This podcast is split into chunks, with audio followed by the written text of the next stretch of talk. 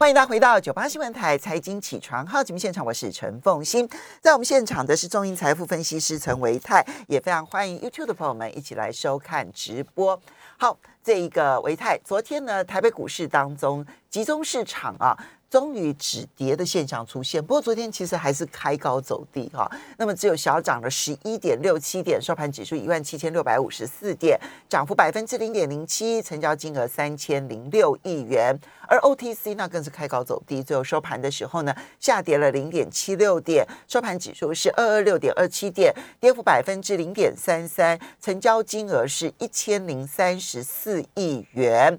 如何看待？嗯，复兴早安，大家早安哈。呃，没有错，我们昨天看到台北股市是出现了一个这个开高走低，但是收盘几乎是收在平盘的一个表现，好，它并没有说再往下去做一个回撤。对，呃，所以其实，在短线上面的确，如同刚刚凤欣所说到，现在其实有一点短线上面止跌的一个意味。那么 OTC 其实在这一个阶段来讲，事实上呢，它是相对的抗跌的。好，那其实它这个 OTC 目前的一个这个指数啊，其实都还是维持在五日线跟十日线附近，它并没有说出现太明显的一个转弱，所以我认为说，在 OTC 如果说在我们过去的一个设定，它是属于领先指标的话，OTC 这边没有大幅度拉回。那我认为说，在这个集中市场的部分，可能就短时间的一个修正。那短时间的修正呢，这边也还好，它还没有摸到这个月均线的一个位置。目前月均线是缓步的往上翻扬，所以其实我们在讲说月均线它往缓步往上翻扬情况之下，原原则上它是有这个支撑力道。嗯，好，所以在今天的一个。美国股市休市的一个情况之下呢，在家里面没有大人的情况之下呢，我个人认为，呃，今天台北股市的中小型股应该会表现的还不错，好，尤其是在这个目前在看起来在 OTC 相关的一个族群的部分，好，那所以可以观察到，在昨天甚至包括像前天，在融资余额的部分已经连续两天做增加，好，昨天融资余额是增加了二十点四五亿，那前一天大概是增加十六亿左右。所以这边看起来在低档有一些承接性的买盘，在这边去做一个进场做低阶，但是我必须要说的事情是，虽然说有一些低阶买盘在这边去做低阶，但是在加权指数就集中市场的部分，成交量已经连续四天大概就在三千亿左右。好，相较于在前一个礼拜，我们在节目当中还提到说四千亿的一个成交量来看的话，其实在这个礼拜很明显看到成交量是出现了明显的一个呃观望跟缩手的一个情况。换句话说呢，如果说今天晚上去做一个走高，那我个人认为说成交量能不能够有效做放大，我觉得这个是一个很重要的一个关键。好，这个是在量价结构的部分。那至于说在法人部分呢，昨天其实三大法人当中，其实外资的一个。动态相对比较保守，昨天外资是站在卖方，但是比较好的就是说，我们看到在投信，它在昨天的一个卖超是明显的一个缩手。那我在这边也顺便跟大家分享一下，就是其实我们过去认为说投信在卖超，我也特别跟大家提过说，投信卖超并不是它看坏后市，而是它在进行一个换股的一个操作，把相对高档的一个类股或者是个股去进行调节，然后去做一个换股的一个动作。那所以其实基本上投信的买卖超金额的一个这个 tempo，它应该会是先卖超，然后卖超缩手。卖超缩手之后，就代表它其实已经卖的差不多了。它要换股的一个动作已经已经进行的在已经进行的差不多了。然后之后等到它结束了前半段的一个换股之后，后半段就要开始会看到它理论上会看到它小幅度的买超，然后持续的买超。那这个时候就进入到它在准备的这个十二月的月底的一个结账的一个部分。好，所以我觉得你觉得那现在外资现在处于一个什么样的阶段？外资现在，我认为说外资其实如果说从它的一个呃这个筹码面来看的话，外资这边其实并目前并没有想要让指数往上去做走高的一个表现，因为其实从它的买超的一个内涵来看的话，哈，它把原本这个我们看到的一个这个航空双雄的部分，在昨天是出现很明显的卖超，嗯，然后买回什么？买回长隆跟阳明。所以他把天上飞的卖掉，买进来这个海里面游的哦。OK，所以其实我觉得外资它现在的操作也是比较是属于就是比较中性的一种做法，就是把这个涨多的一个个股去进行一个卖超。好，所以其实我认为说，在整个外资的动态上来看，大概还是属于一个箱型的区间操作，那跟我们之前所说的一样，它是属于箱型的一个操作模式，拉上去它会去做一点卖出的动作，然后呢会把一些低低那个所谓低档的一个部分的一些个股去进行买回，但我认为说，其实外资卖超的。金额应该也不至于说大幅度的一个扩大，原因是因为其实，在 MSCI 在十一月份调整的架构来看，其实并没有理由大幅度的卖超台北股市。嗯，好，所以我觉得在整个指数的部分，目前看起来就还是在 maybe 在这个一万八千点以呃附近，甚至说在月均线之上，目前看起来是一个狭幅整理的一个动作。好。所以，嗯，我们先来讲的话，整体来说，因为月线有支撑，而且月线的这个上扬支撑其实是很明显的。是的，这个不是呃，这个是集中市场跟 OTC 都是如此，对不对？好，然后第二个，但是量没有放大这件事情呢，它是一个隐忧。那如果再加上说外资的动态呢，现在看起来以换股操作为原则，而并不是积极拉抬的话。集中市场，它可能比较集中在可能一万五千点之前，呃，一万八千点之前的一个来回整理，对对不对？好，那但是呢，OTC 中小型类股，是因为 OTC 它的现行上面也比较强势，是。然后呢，呃，融资啦或者内资啦，现在看起来都还是偏多的，是。所以中小型会比大型更有表现的机会。嗯，尤其是在今天这个家里面没大人的情况之下，外资都去休息了，所以其实，在今中小型股会特别特别有机会。所以刚刚才特别提到说，哎，那现在可能在这个之前已经做换股，那换股到一定阶段的一个投信它的一个持股，或者是它买超的一个部分，我认为接下来就可以特别去做留意。好，所以呢，我们接下来就来盘点一下了，好不好？哈，那这样听起来的话，外资在。认养的哈，就外资青睐的，嗯，你会考虑参与吗？呃，外资这边哦，其实我顺便再补充一下，外资其实在昨天算在现货市场是呈现那个卖超，卖超八十而已的情况。嗯，那么它在期货市场的净空单的部分，也是连续两天它是出现增加。好，那么昨天净空单的余额未平仓口数是两万零三百二十二口，较前两天大概是略略幅度成长一千多口。所以它是属于略略的增加，它并不是大幅度的增加。那这也是呼应了我们刚刚所说的，其实外资现阶段的一个对于台北股市的一个态度上，它应该是比较倾向于说逢高去做一点减码，或者去做一点所谓的一个呃避险或者是套利的一个做法。那如果这样的话，大型股。手上大型股，我们传统的大型股，台积电呐，什么红海啦这些。对，呃，其实没有错。我们看到在昨天，其实，在大型股份，像刚刚所提到的这个台积电，其实昨天其实外资是小小幅度的一个调节，联电也是站在小幅度调节的一方。哦，那还有其他的，包括像是元大金、开发金跟富邦金等等。哦，在昨天基本上都是外资有在做一个调节的一个动作。哦。所以我觉得这边其实外资它是有在去针对某部分的一些涨多的这个大型股，所以我们刚刚所提到的航空双雄之外，这电子股的部分就是这些我们比较常听到的一些大型全资股。那换股就换到刚刚所提到除了杨长隆跟杨明之外，还有换一些呃，我们认为说它平常比较不会去比较不会去。琢磨的，例如说像这个呃华邦电啊，哈，或者是像是其他的，像是合金啊这些的一个部分。所以其实我个人认为，现在在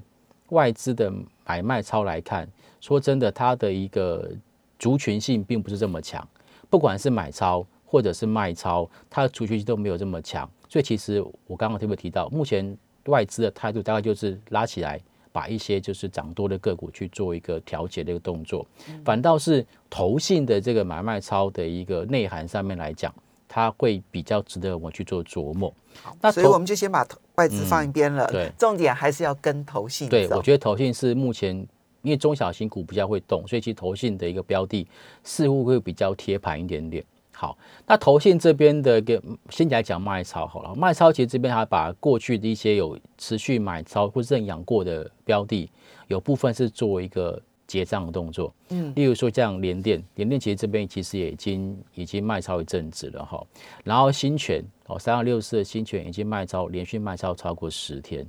那除此之外呢，还有像是旗宏，嗯，好散热模组的一个旗宏，好，还有像是三一八九的一个锦硕，甚至包括金相店。这些其实都是在之前投信曾经买过很多的，那甚至包括像是创意，也是 IP 相关的创意啦，啊，或者是利旺啦，或者是等等这些 IP 相关的一个个股，这么多有在做卖超动作，还有像是汉磊，嗯，好汉磊，好智远也是 IP 股的部分，好，所以其实看得出来，其实呃，投信现在它就是在把之前曾经。认养过的一个标的去做一部分的一个调节跟卖出的动作，然后把资金换到另外一个相对比较低位接的。所以刚刚这一些你整理出来就是连续性投信卖超的个股啊，不管是联电啦，然后这个旗宏啦，还有景硕啦、金相电啦、创意啦、力旺啦、汉磊啦、致远啦。对。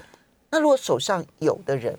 你会怎么建议？我会建议先减码，嗯，哦，因为其实投信它的调节通常不会只有一两天，像刚提到新权就连续卖超超过十三天，嗯，他就一直卖，一直卖，一直卖，一直卖，然后卖到他可能他觉得哎已经卖差不多了，嗯，所以我他就还才会停止，所以其实这边刚刚才被投信开始卖，而且卖大概三五天的这种这种个股，不要以为他卖三五天就会结束，他有可能持续卖下去，所以我基本上会建议投资朋友。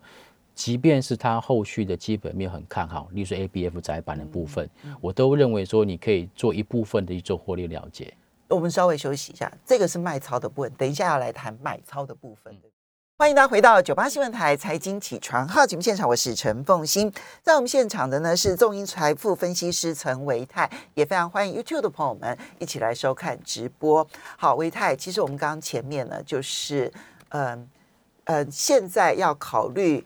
断舍离的个案解析，对不对？好，那现在才是呢。到年底之前，其实你都觉得相对来说反而比较 OK 的。对，投信应该是到年底吧？对，投信其实它应该会直接做账做到年底，从十二月份开始。好，这样或许在第一周可能还是会有一些呃陆陆续续的调整，但基本上呢，我们在过去的经验来看，季底它做账机会其实是比较大的，好，比较大的哈。好，那。那在投信的一个部分，我们就分成集中市场跟电投市场来看好了。好，他们家毕竟它有两个比较大的一个区块。那最近其实我观察到投信买超的一个部分，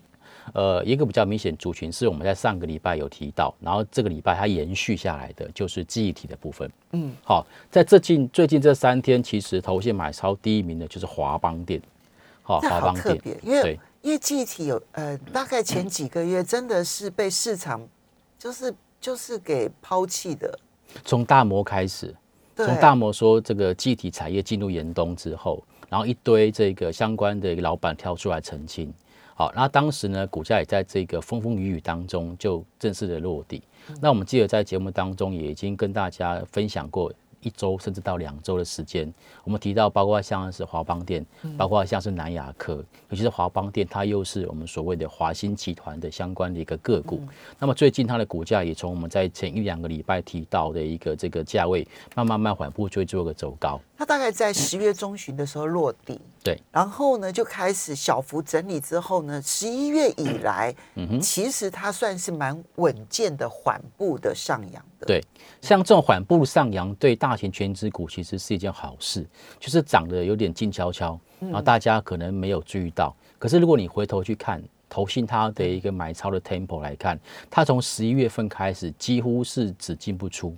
他没有每天买，但是他只要有动手，基本上都是属于买超的一个动作。好，这个是华邦店的一个部分。当然，我认为，呃，明年开始，我个人认为，在我个人调查哈，就是说 CES 展开始，就陆陆续续看到搭载 DDR Five 的一个这个笔电就会就会上市。嗯，好，所以它其实现在大家对于 DDR DDR 五的一个这个期待，其实是算是蛮高的。好，因为它的效能啊，或者是它的一个这个能耗的部分都有大幅度的一个提升。好，那除了华邦电之外，像南亚科最近这四天也是看到头线持续在做加码，嗯，所以头线其实针对整个记忆体的一个族群来看，事实上它是蛮明显的一个布局的一个动作。那大家可能会问到，那那个二三三七万红呢万红也是有布局，可是万红它布局的一个积极度反而没有刚刚所提到的南亚科。跟华邦电这么样的一个强势，好，那至于说在模组的部分，其实目前还没有看到投信大幅度的一个布局，哦，所以我觉得目前以记忆体产业来看，哦，会以华邦电跟南亚科这两个指标股，哦，当做最主要的一个参考，嗯，好，那除了这个这个记忆体之外，我发现到其实呃这个。投信它在整个这个所谓的细晶圆产业的部分，啊，其实他们也有去做比较明显的一个琢磨，好，那这部分呢，可能就会落在这个 OTC 的一个部分。因为 OTC 其实我们看到在最近这一个礼拜，我们看到，呃，刚刚提到 OTC 的表现其实是比较强势的，哈，它比较强势的，当然族族群上就是中小型电子股跟生技。哦，这个是通常我们在 OTC 里面会比较明显看到的一个案例。但如果说从最近这三天投信买超排序来看，第一名是合金，第二名是中美金，嗯，第三名是环球金，嗯，三金全部都上场，真是亮晶晶，亮晶晶哈。所以很明显的感受到，就是投信其实这一次针对这种所谓细晶圆相关的一个个股，好，它从上游到中游，甚至到下游，它都基本上都全部的去做一个布局了。但是啊，因为刚刚讲到这三金哦，就是亮晶晶、合金、中美金、环球金，最近真的也都涨多了耶。嗯，会不会有压力？好，呃，我们看到像合金，它在这两天是创下波段性的新高，对不对？好，好，那投信其实也是在十月底。的时候开始去做买超的一个动作，但是它虽然说它最近股价创新高，可是如果就它整个呃最近这半年的走势来看，它事实上它是从八月份就开始进入到高档整理，所以整理了两个月、三个月之后才往上做表态的，它并不是。像有一些个股，例如说 A B F，它是从今年的五月份开始一路涨，一路涨，一路涨，一路涨，一路涨。嗯，好，所以它不是这种所谓的高位阶的一个定义，它是属于这种中段整理之后做突破。嗯，好，所以这个是呃，可能跟别一般投一般投资朋友想象的不太一样的地方。好，这个合金，那同样中美金在昨天也是创下破断性新高。啊，前天，然后昨天是稍微有点拉回，但同样的看到，在十一月份开始，基本上呢，投信只要针对中美金，大部分都是买超，嗯，它基本上没有出现太明显的一个卖超动作。嗯，那环球金可能，我个人认为是因为股价相对偏高的关系啦，嗯，因为刚刚这三档真的太三金的过里面，其实中美环球金它也是比较贵的，它昨天收盘收在八百四十六块，它相形之下还没有创波段新高。是因为砸他砸他的钱要比较多，所以 我们看到那个环球金，他最近这四天基本上投信也正在买方了哈，但是它的股价就还没有像刚刚的中美金跟合金一样创下波段性的一个新高。好，所以我这我个人认为说，这个是在投信这一次布局哦，第二个比较明显的一个族群。好，那至于说船产的，所以所以这里面布局的时间点要怎么样去掌控？因为刚刚提到的合金、中美金都真的涨了一大段了。那环球金呢？可能对一般人来讲，哎，它股价八百多块钱，买一支就要八十几万，一般人可能也比较没有机会。对对。那我我认为呢，当然第一个就是可以少量的布局，然后就依个人的一个这个银弹的多寡来去决定要买进多少哈。这个，但是我想方向上应该是没有错，就是他在，因为他毕竟他在十一月份才开始布局嘛。哦。那他所以你觉得还是有他应该是有机会做到做到月底。好，这个是我的看法。那据传山股的部分，除了刚刚所提到的航运的部分来看的话，其实钢铁股我倒认为也可以特别做留意。嗯，因为钢铁股其实中国它在整个亚洲市场，它的一个它并没有说出现我们原先预期的一个倾销动作，所以反而导致钢铁的报价这边开始有点低档的支撑。嗯，好，所以这个对我们国内钢价相关的个股来讲会有帮助。所以可以观察到，包括像中红最近的股价也是出现低档的一个止跌跟反弹。嗯，好，所以我认为其实钢铁股可以先从除了不锈钢之外，可以先从上游开始找，就是中红或者中钢这类，他们其实跟那个原原料的报价比较有直接的相关。那这个可能要持续的也观察铁矿砂的这个走势，是的，对，好，是的，观察铁矿砂，然后来这个做这个钢铁相关没错的。好，因为时间关系，非常谢谢陈维泰带来的台北股市的解析。我们休息一下，等一下马上回来八点钟节目喽。